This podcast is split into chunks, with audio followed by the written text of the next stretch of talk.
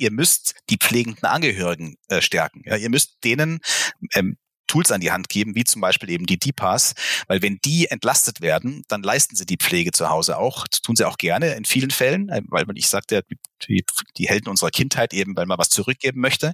Aber dazu müssen sie in der Lage dazu sein. Und ich glaube, dass da eben digitale Unterstützung super helfen kann. Willkommen bei eHealth Pioneers.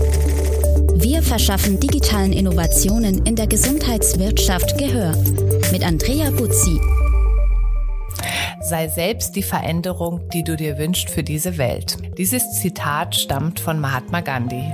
Ich bin immer wieder tief beeindruckt und gleichzeitig auch begeistert, wenn ich auf Menschen treffe, die sich das offenbar zu Herzen genommen haben. Und ich glaube, mein heutiger Talkcast gehört zu diesen Menschen. Er hat zunächst sehr erfolgreich ein eigenes Tech-Startup aufgebaut, dieses dann an BlackBerry verkauft und war mehrere Jahre Geschäftsführer bei BlackBerry Europa. Im Anschluss hat er sich als Hospizbegleiter ausbilden lassen. Bei dieser ehrenamtlichen Tätigkeit konnte er aus nächster Nähe erleben, was pflegende Angehörige alles auf sich nehmen müssen. Und so ist schließlich vor rund drei Jahren Nui entstanden. Eine laut Website pflegeleicht App für die Helden unserer Kindheit. Ich freue mich jetzt auf das Gespräch mit Markus C. Müller, dem Gründer und Geschäftsführer der Nui Care GmbH. Herzlich willkommen, Markus Müller. Viele Grüße aus dem verregneten München ins hoffentlich schönere Hamburg. Es ist sehr schön hier. Vielen Dank. Toll. Markus, bei dir treffen ja wirklich zwei Welten aufeinander. Ich bin ja selber auch ganz tief verwurzelt in der Tech-Szene. Du bist jetzt ja ausgebildeter Sterbebegleiter und gleichzeitig ein Tech-Unternehmer. Was lernt der eine von dem anderen? Ja, das ist eine gute Frage, Andrea. Und äh, wahrscheinlich ist es auch schwer, die beiden unter einen Hut zu kriegen. Mhm. Es sind tatsächlich zwei sehr unterschiedliche Qualitäten, die die einzelnen Tätigkeiten ausmachen. Und ich muss zugeben, als ich mich als Sterbebegleiter in diesem einen Jahr habe ausbilden lassen, habe ich viel lernen müssen, was ich als Tech-Unternehmer noch nicht konnte. Zum Beispiel es auszuhalten, dass es für bestimmte Probleme oder für bestimmte Dinge im Leben keine Lösung gibt. Mhm. Weil als Tech-Unternehmer ist man natürlich immer sehr lösungsorientiert. Es gibt ein Problem. Man versucht ein paar Wege, ein paar Lösungsansätze und merkt dann vielleicht einer davon funktioniert und setzt ihn dann um. Und wenn man dann mit dem Thema Tod konfrontiert wird und mit Menschen zu tun hat, die eben im Sterben liegen, dann merkt man auf einmal, dass es für dieses Problem in Anführungszeichen eben keine Lösung gibt. Und dann zu lernen, das mal auch auszuhalten dass mhm. es für äh, eine Sache eben keine Lösung gibt und dass es auch vielleicht keine Lösung braucht in dem Moment, sondern einfach nur Präsenz braucht, also da zu sein. Und dass das auch eine Qualität ist, das war ein großes Learning, was ich in dieser Ausbildung habe erfahren dürfen. Mhm. Aber du hast natürlich dann auch deinen Lösungsansatz wieder eingebracht, indem du ja vor gut drei Jahren die Nui Care GmbH gegründet hast. Erzähl doch mal, was macht ihr genau? Richtig, genau. Also ich habe, das hattest du vorher schon erwähnt, durch meine Tätigkeit als Sterbebegleiter ja eben den ersten Zugang zu den pflegenden Angehörigen gehabt und habe immer wieder festgestellt, wie, wie schlecht es denen eigentlich geht in der Pflege, wie, wie überlastet die sind, welche Herausforderungen die zu lösen haben.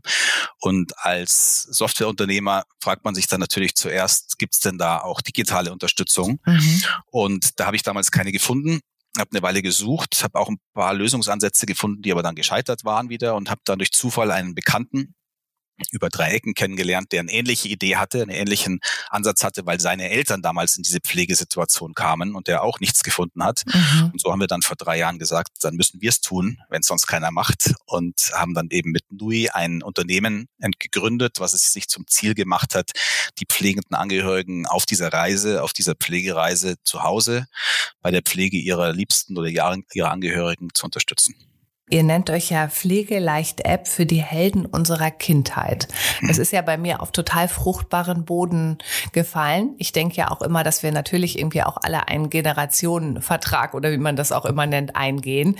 Wir wurden ja. aufgezogen, ausgebildet, geliebt, geschätzt und werden, werden das ja auch immer noch. Und irgendwann müssen wir auch wieder was zurückgeben. Ist das auch das Motiv, was euch antreibt? Das hat ein bisschen damit zu tun, ja. Also ich, ich habe in meiner Tätigkeit als Sterbebegleiter, muss ich sagen, auch viele Angehörige schon gesehen, die sich sehr liebevoll und auch sehr aufopferungsvoll, manchmal fast zu aufopferungsvoll, muss man sagen, um ihre Angehörigen gekümmert haben und sich dann teilweise völlig vergessen haben in der Zeit und dann nach sechs oder sieben oder acht Jahren Pflege auch völlig am Ende waren, mhm. teilweise selber Pflegefälle wurden oder in eine Depression verfallen sind. Ich habe Menschen erlebt, denen die Haare danach ausgefallen sind. Und also auch das ist ein bisschen so der Ansatz, dass wir sagen, wir wollen die Menschen in dieser Phase unterstützen, sie auch ein bisschen daran erinnern, auf sich selber zu achten und trotzdem eben genau das, was du sagtest, wieder was zurückzuge äh, zurückzugeben an die Helden ihrer Kindheit, also an die, mhm. die in ihrer Kindheit für sie da waren und damals eben die Helden waren, ob das die Eltern oder die Großeltern sind. Und äh, dieser Generationenvertrag, den du angesprochen hast, den finde ich auch sehr wichtig, weil in unserer Leistungsgesellschaft so ein bisschen die Tendenz besteht, dass man Menschen, die irgendwie nicht mehr leistungsfähig sind, dann vielleicht eher abschiebt in die sogenannten Pflegeheime oder Altenheime und sie da sozusagen parkt, bis, äh, bis sie eben dann das Zeitliche segnet. Und äh, wir glauben, dass dieser Umgang eigentlich nicht menschengerecht ist. Und deswegen wollen wir die Menschen, also die Angehörigen eben auch befähigen dazu, diese Pflege zu Hause durchzuführen, weil es, wir wissen, das ist eine schwierige Aufgabe und auch eine anstrengende Aufgabe. Aber wir glauben, dass wenn man die Menschen unterstützt dabei, dass die Aufgabe machbar ist. Gehen wir doch mal ein bisschen ins Detail. Du hast ja gesagt, ihr wollt die Fliegenden unterstützen. Was genau sind die Funktionen von NUI und wo setzen die an? Also kannst du mal ein paar Beispiele uns mhm. geben? Gerne.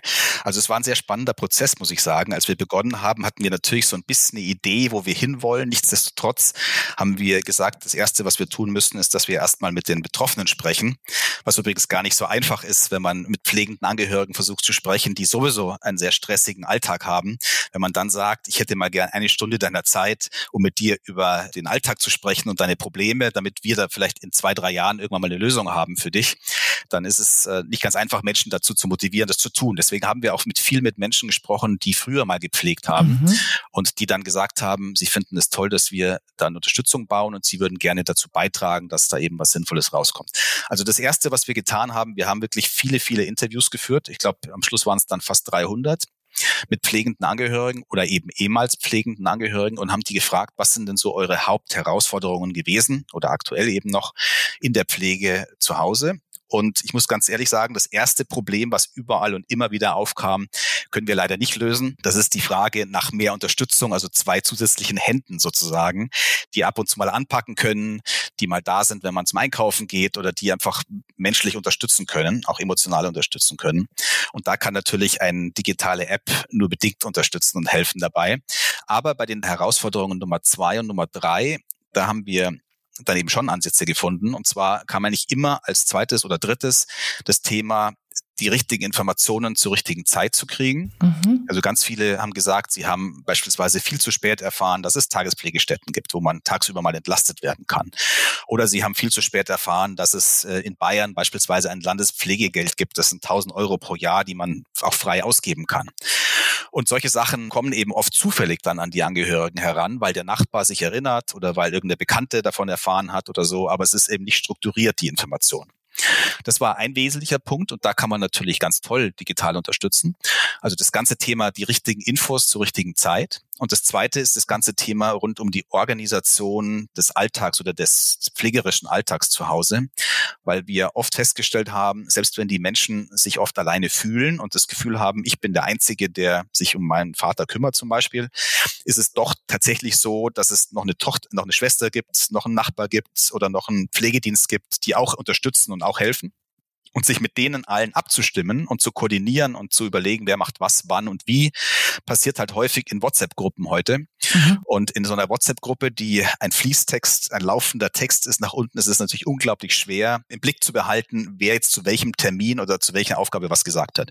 Und da kann man natürlich digital auch super toll unterstützen. Und deswegen haben wir für uns so diese beiden Bereiche definiert. Das eine ist der Bereich der Organisation und das andere ist der Bereich der Information. Und zu diesen zwei Teilbereichen haben wir jetzt die ersten Feature entwickelt. Und die App ist jetzt auch schon eine Weile auf dem Markt und wir entwickeln natürlich fleißig weiter und versuchen die, diese beiden Bereiche sozusagen noch stärker mit Funktionen und mit Mehrwerten für die Nutzer zu füllen. Und ich kann gerne auch mal ein paar Beispiele bringen, was das total, genau ist. Total gern. Also fangen wir mal damit an, wo bekomme ich denn diese App? Ja, also diese App kriegt man natürlich im App Store mhm. äh, von Apple und von Google, kann man sich runterladen. Wir haben ein Freemium-Modell gewählt. Das bedeutet, die App ist in weiten Teilen kostenfrei. Also man kann sich die kostenfrei runterladen. Und es gibt dann einen Premium-Bereich, äh, den man quasi dann bezahlen muss, wenn man die Funktionen aus dem Premium-Bereich nutzen möchte. Den bauen wir auch weiter aus. Und in diesem Premium-Bereich übrigens soll künftig dann auch das ganze die ganze DIPA-Funktionalität kommen, die Funktionalität der digitalen Pflegeanwendungen, die ja dann künftig auch von den Pflegekassen erstattet werden. Also unser Ziel ist es eigentlich, dass wir den Nutzer, den Endnutzer, dass die App quasi für ihn dauerhaft kostenfrei sein kann. Mhm. mhm. Also ich bin pflegender Angehöriger. Mhm. DIPA haben wir ja jetzt noch nicht so ganz Leider. auf dem Weg, kommt mhm. ja bald. Ja. Aber ich möchte jetzt einfach irgendwie eine digitale Unterstützung haben und ähm, ich lade mir jetzt die App runter. Was kriege ich dann angeboten von euch? Genau, also du lädst dir die App runter. Es ist ja meistens so, dass es eine Person muss sozusagen den Start machen in der mhm. Familie mhm. oder in mhm. der, wir sagen Sorgegemeinschaft dazu, weil es ja oft nicht die Familie nur ist, sondern vielleicht eben auch Freunde oder Bekannte sind. Und diese Person kann dann als erstes beliebig viele Menschen übrigens kostenfrei in diese App einladen. Es geht ganz einfach. In der App gibt es eine Funktion, die heißt einfach Person einladen. Und dann kann man über ganz viele verschiedene Kanäle, über WhatsApp, über E-Mail, über SMS, kann man einen Link verschicken an diese Menschen. Die klicken auf den Link drauf und kommen dann über den Download in der App auch in meine Familie und wir können uns dann in dieser Familie gemeinsam zu diesem Pflegefall austauschen. Und dann ist es so, dass es eben in dem Bereich Organisation verschiedene Funktionen gibt, wo man eben diesen Alltag mit der Sorgegemeinschaft gemeinsam organisieren und verwalten kann. Und da gibt es beispielsweise einen Kalender, wo also ich... wie so ein Familienkalender früher, ne, wo genau, alle dann eingetragen haben, wann sie zum Kindergeburtstag müssen und Schule und Elternabend und sowas. Genau so, genau so. Und da können in dem Fall, meistens macht es ja einer, die Person, die halt die Hauptverantwortung trägt, gibt dort die Termine ein, die beispielsweise für die Mutter anstehen. Und dann gibt es bei jedem Termin zum einen die Möglichkeit, sich bei dem Termin per Chat auszutauschen. Also ich klicke auf den Termin drauf und habe dann einen Chat, wo ich dann eben zu diesem Termin per Chat mich austauschen kann. Und es gibt die Möglichkeit, den Termin anzunehmen. Und das ist ganz spannend, eine spannende Dynamik, die wir erlebt haben bei den Nutzerumfragen auch, dass es äußerst ungut ankommt, gerade in der Familie, wenn mir als Bruder beispielsweise Termine zugewiesen werden. Also wenn meine Schwester, die sich um meine Mutter kümmert, beispielsweise sagt so, und lieber Bruder, du fährst jetzt morgen die Mutter zum, zum Zahnarzt zum Beispiel, dann haben wir ganz oft gemerkt, dass es da Dynamiken gibt, vielleicht die noch aus der Kindheit sind, wo es dann mhm. heißt, ja, meine Schwester sagt mir immer, was ich tun soll äh, und das mache ich das mal nicht und das will ich nicht, sondern es kommt viel besser an, wenn ich diesen Termin freiwillig übernehmen kann. Mhm. Also wir haben festgestellt, dass Klingt es am logisch. besten ist, wenn die Hauptpflegeperson alle Termine, alle Aufgaben sozusagen in den Kalender einstellt und sich das Netzwerk dann die Sachen holt, die man gerne übernehmen möchte.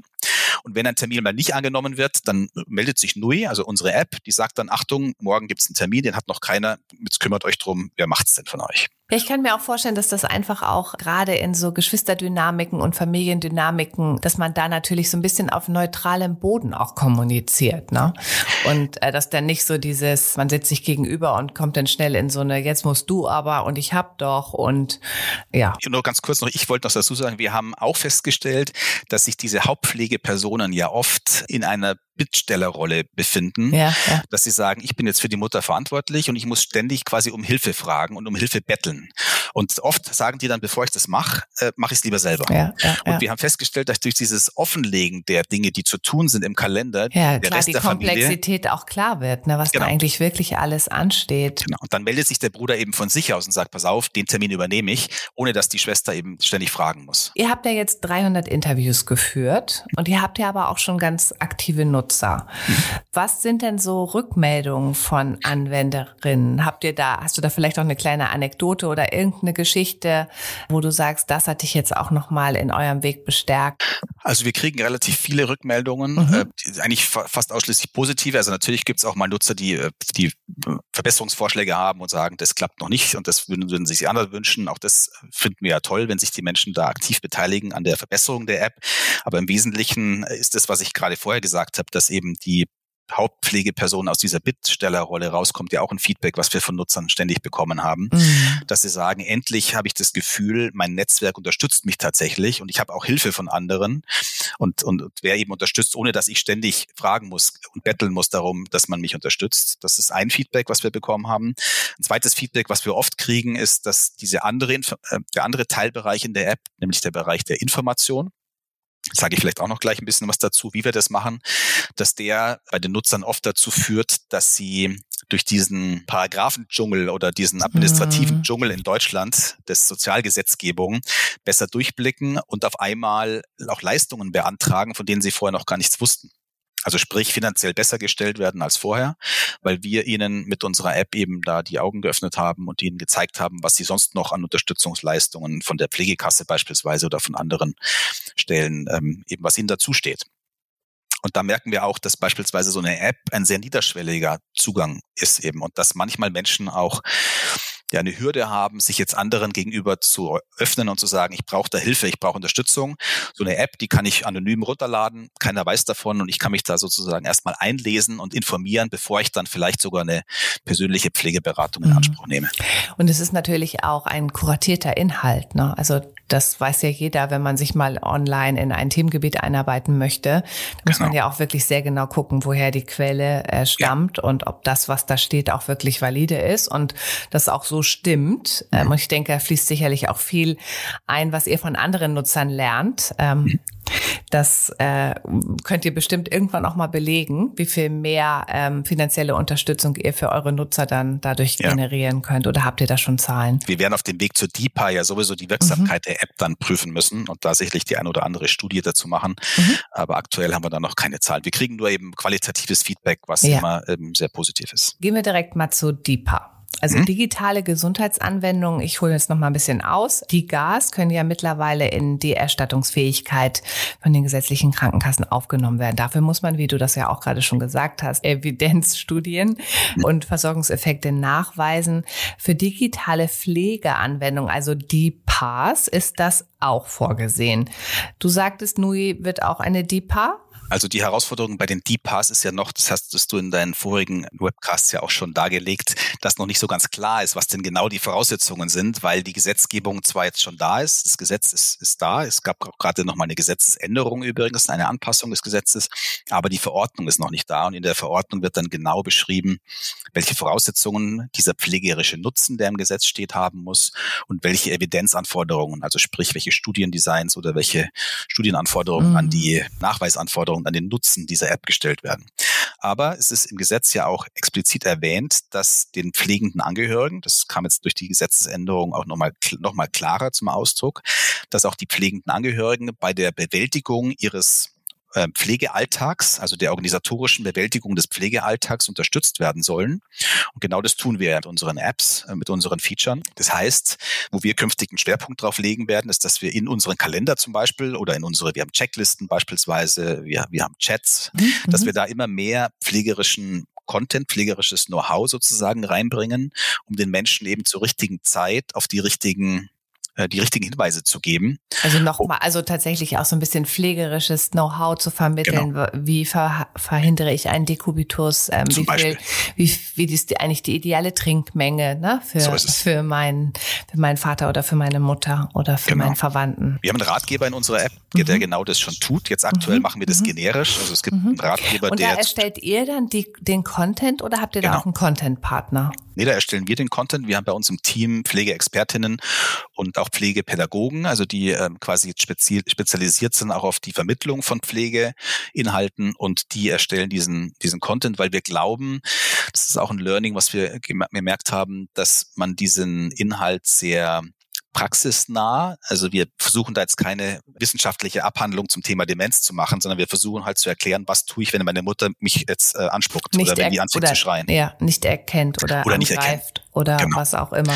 Also und dann sehr praxisnah eben. Wir versuchen da praxisnah kurze Tipps zu geben und jetzt nicht äh, zu sagen, lies mal dieses Buch zu dem Thema, dann weißt du mehr, sondern wir versuchen das halt innerhalb von wenigen Minuten sozusagen den Leuten die wichtigsten Sachen zu kommunizieren. Wie siehst du denn die Zukunft des DIGA bzw. DIPA-Systems? Also wir sind ja alle so weit in der Materie drin, dass wir, glaube ich, irgendwie die äh, Berichterstattung darüber verfolgen und es gibt ja unterschiedliche Sichten.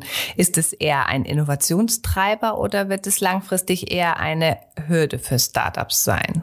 Ich glaube, dass äh, uns da Jens Spahn einen, einen großen Gefallen getan hat. Mhm. Ähm, auch wenn er vielleicht in manchen Teilbereichen, was man jetzt so ein bisschen vielleicht sieht, äh, schon einen Schritt weiter gedacht hat und einen Schritt weiter gegangen ist, wo man jetzt nochmal einen Schritt zurückgehen muss. Bei den D-Gas sieht man ja, dass jetzt zwar die ersten Erfolge im Markt schon erzielt werden, aber man noch nicht da ist, wo man eigentlich hätte sein wollen.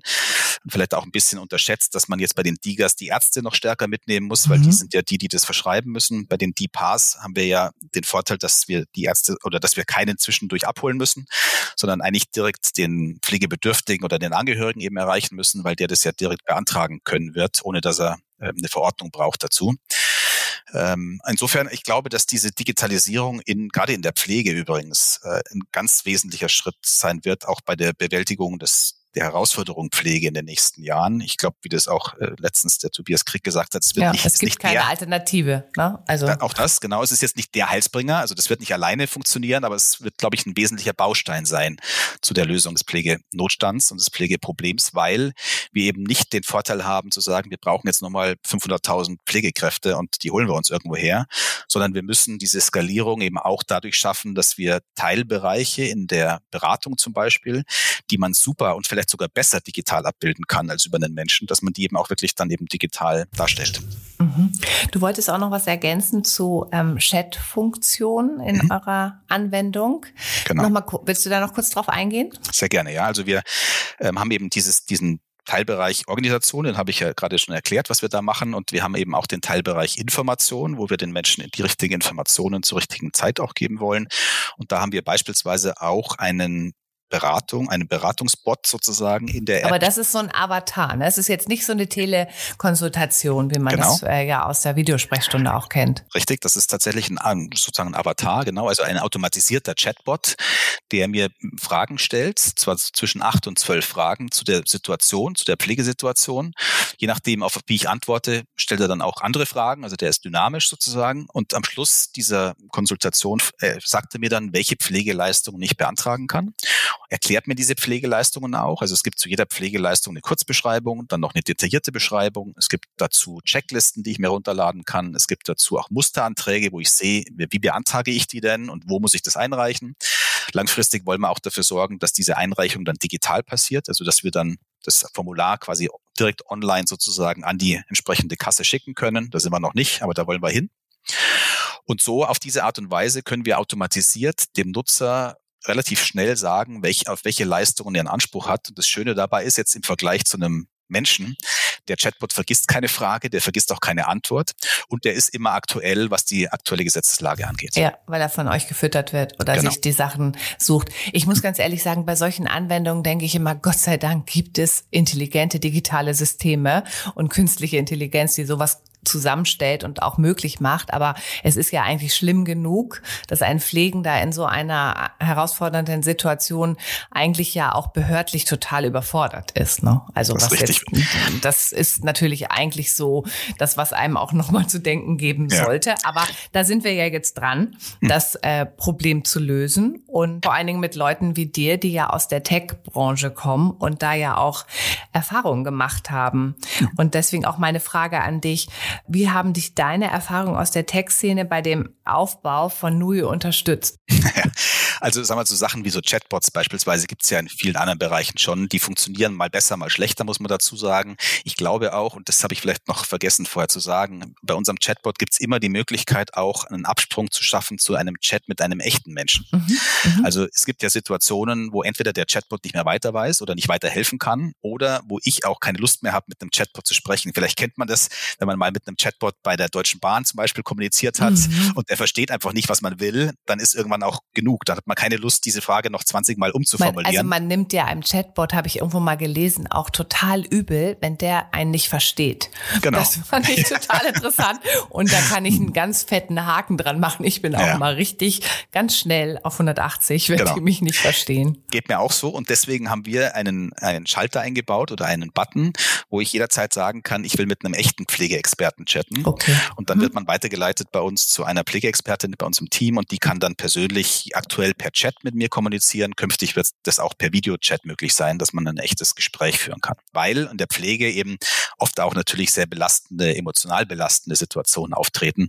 Und da ist der Chatbot wahrscheinlich auch dann das falsche Mittel. Mhm. Ja, oder gerade, ne, um so ein bisschen runterzukommen. Weil am Menschen kann, kann man sich ja richtig abarbeiten. Ja, also gibt es noch andere Funktionalitäten, die du aus deinem Tech-Universum kennst, wo du sagst, das wird auch über kurz oder lang Einzug in die ähm, digitale Medizin halten? Also das Ganze hattest du ja schon angesprochen, das ganze KI-Thema, künstliche Intelligenz ist natürlich ein Riesenfeld, was langfristig super spannend wird. Ähm, ich glaube auch, dass wir zum Beispiel gerade auch in der Pflege, da arbeiten wir auch dran, über eine Beobachtung der Verläufe. Also mhm, Pflege mhm. ist ja eine Reise, haben wir gesagt, eine Pflege-Journey und die hat ja bestimmte, sage ich mal, Phasen und auch bestimmte Events, die in diesen Phasen stattfinden. Und ich glaube, dass wenn man da jetzt Daten sammelt, und es gibt teilweise sogar auch bei den Pflegekassen schon Daten dazu, und die dann entsprechend auswertet, dass man eben auch viel vorhersagen kann und sagen kann, in vielen dieser Fällen kam als nächstes diese Herausforderung und wenn du jetzt den und den Schritt äh, gehst, dann vermeidest du die oder dann verringerst du diese Gefahr. Also ich glaube, da können wir noch viel lernen und auch viel eben auf dieser prädiktiven Ebene vorhersagen und auch vermeiden dadurch. Deswegen glaube ich, dass KI dann auch eine riesen, äh, eine riesen Chance auch, auch in der Pflege hat, nicht nur in der Medizin. Mhm. Wenn der, wenn der Karl Lauterbach äh, dich jetzt anruft und sagt, du musst mir mal helfen mit der Digitalisierung in der Medizin, der Spahn hat da ja so vorgelegt, mhm. was soll ich als nächstes machen? Was würdest du ihm antworten? Also ich würde ihm als erstes antworten, äh, sorge dafür, dass die DPAs möglichst schnell auf den Weg kommen, weil wir bei den DPAs ja schon tatsächlich deutlich im Verzug sind. Es hieß zuerst, Ende letzten Jahres sollte die Verordnung kommen, dann hieß es im Frühjahr soll die Verordnung kommen, jetzt kommt sie wahrscheinlich irgendwann im April, Mai in der, in der, im Entwurf wahrscheinlich, bis sie dann umgesetzt wird, dauert es nochmal. Also ich würde einfach sagen, anstatt jetzt alles perfekt zu machen. Wir Deutschen haben so ein bisschen immer den Hang dazu, alles zehnmal zu durchdenken. Ein gutes Beispiel damals war beispielsweise auch die, waren die Corona-Hilfen für Startups. Da gab es ja tolle Ideen äh, von unserem damaligen Bundeswirtschafts- und Finanzminister. Äh, und das hat dann ewig gedauert mit der Umsetzung, weil man eben alle Eventualitäten durchdacht hat. Und das passiert gerade bei den DIPAs auch ein bisschen. Und meine meine, mein Votum wäre, einfach mal zu starten und dann auf dem Weg zu lernen. Das machen wir ja auch. Wir überlegen uns bei einem Feature ja auch nicht alle möglichen Varianten und setzen es ein Jahr um, sondern wir fangen mal an, lernen dann auf dem Weg und merken, aha, da müssen wir nochmal nacharbeiten, weil dadurch sind wir deutlich schneller und sind auch deutlich äh, praxisnäher unterwegs. Und deswegen würde ich dafür plädieren, einfach mal zu starten und auf dem Weg dann lieber zu korrigieren, anstatt jetzt nochmal ein Jahr zu verlieren und die Innovation sozusagen ein Jahr zu verhindern. Das werde ich doppelt unterstreichen und auch nochmal zitieren in, in, der Vermarktung dieses Podcasts, äh, obwohl ich ähm, nach der aktuellen Lage so ein bisschen entmutigt bin gerade. Ich hoffe, das ändert sich wieder, wenn wir aus diesem Corona-Tief raus sind, dass der Fokus sich verändert. Aber es sind ja viele Dinge auch einfach gestoppt worden, die ja einen sehr guten Anfang schon ge genommen haben, wie zum Beispiel die elektronische Patientenakte, ja. ähm, das E-Rezept und so weiter. Ja. Gut, aber aller Anfang ist schwer und äh, better dann dann Perfect nehmen wir mal einfach so mit für den Herrn Lauterbach. Wie schätzt du das denn ein, dass gerade der DIPA und äh, DIGA-Markt auch von großen Tech-Unternehmen oder auch von der Pharmaindustrie, die ja, wie wir wissen, meistens besser ausgestattet ist mit Kapital, äh, äh, gehijackt wird so ein bisschen? Also dass da dann auch tatsächlich irgendwie gerade Startups wie ihr oder andere vielversprechende Unternehmen da keine Chance haben oder jetzt wirklich so ein Wettlauf auch beginnt? Also im Deeper-Markt merke ich das noch nicht. Äh, den, den gibt es ja noch nicht. Insofern muss man da mal abwarten. Äh, und den Diga-Markt, muss ich ganz ehrlich sagen, beobachte ich nicht so genau, dass ich diese Entwicklung jetzt sehen könnte. Ich merke bei uns in dem ganzen Deeper-Umfeld ist meine Erfahrung einfach die, dass Startups deutlich schneller und deutlich flexibler sind als die großen Player und deswegen eigentlich Startups da super Chancen haben, glaube ich, schnell im Markt auch Dinge bewegen zu können. Die große Frage wird dann später sein, was im, dem nächsten Schritt passiert, ob dann die guten Deeper Hersteller quasi von den Großen aufgekauft werden äh, und dann die Innovation vielleicht wieder verschwindet oder langsamer halt einfach vonstatten geht, was ja oft in Märkten so ist. Liegt auch ein bisschen daran, dass wir in Europa noch zu wenig Wachstumskapital auch zur Verfügung haben für, für Startups, um dann eben länger unabhängig zu bleiben und vielleicht eigene Unternehmen eben zu werden. Ähm, das wäre so ein bisschen meine Befürchtung, aber ich glaube für den Start und für die erste Innovationsphase, wo man ja viel äh, Risikobereitschaft braucht und eben auch viel Innovationskraft und Geschwindigkeit und, und auch Agilität braucht. Ich glaube, da sind die Startups sogar besser aufgestellt als, als die großen Unternehmen. Ja, da kann ich dir auch nur zustimmen und äh, ich glaube, es tut sich ja auch schon was im, im Investorenmarkt. Also das, was ich so erlebe in meinem Umfeld, äh, wir machen gerade sehr viel Funding-Kommunikation. Also mhm. insofern ist ja. das, ähm, entwickelt sich das doch sehr gut und man ja. muss sich auch die anderen europäischen Märkte angucken, die ja so ein bisschen vorlegen.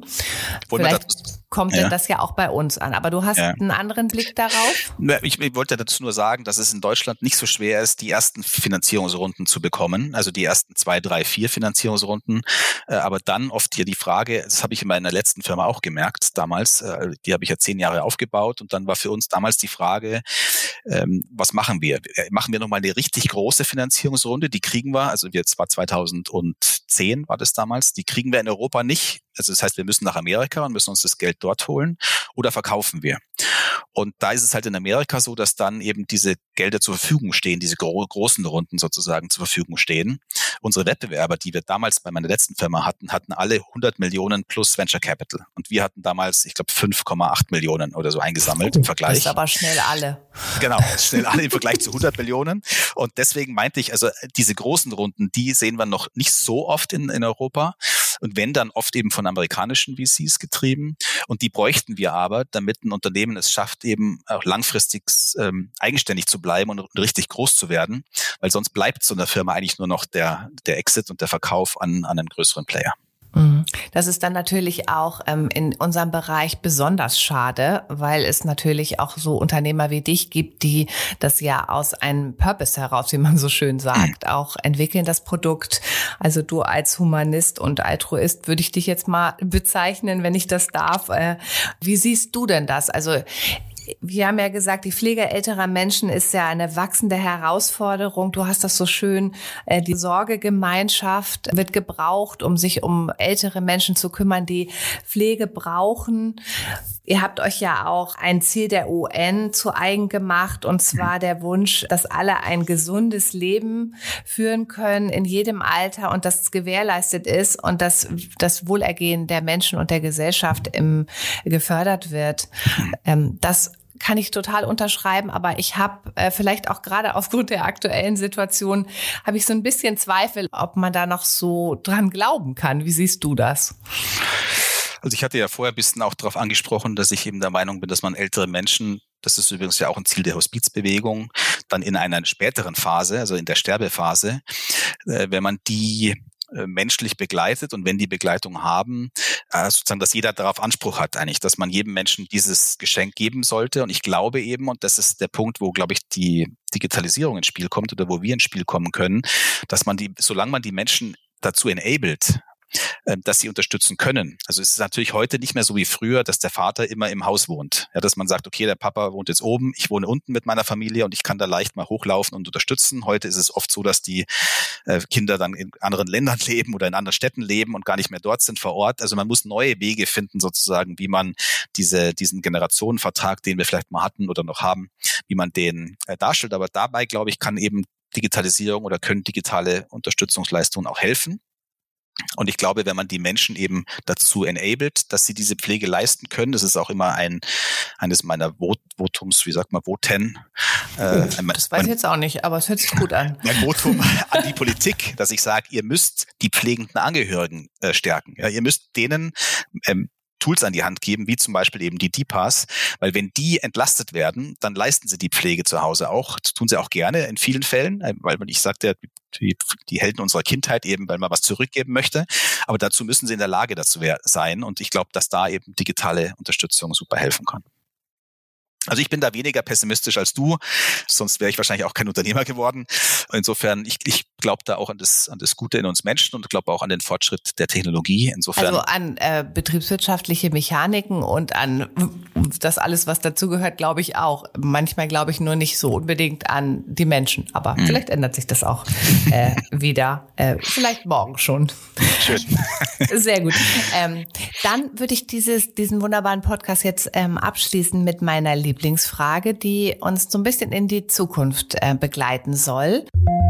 Und jetzt unsere Sci-Fi-Frage.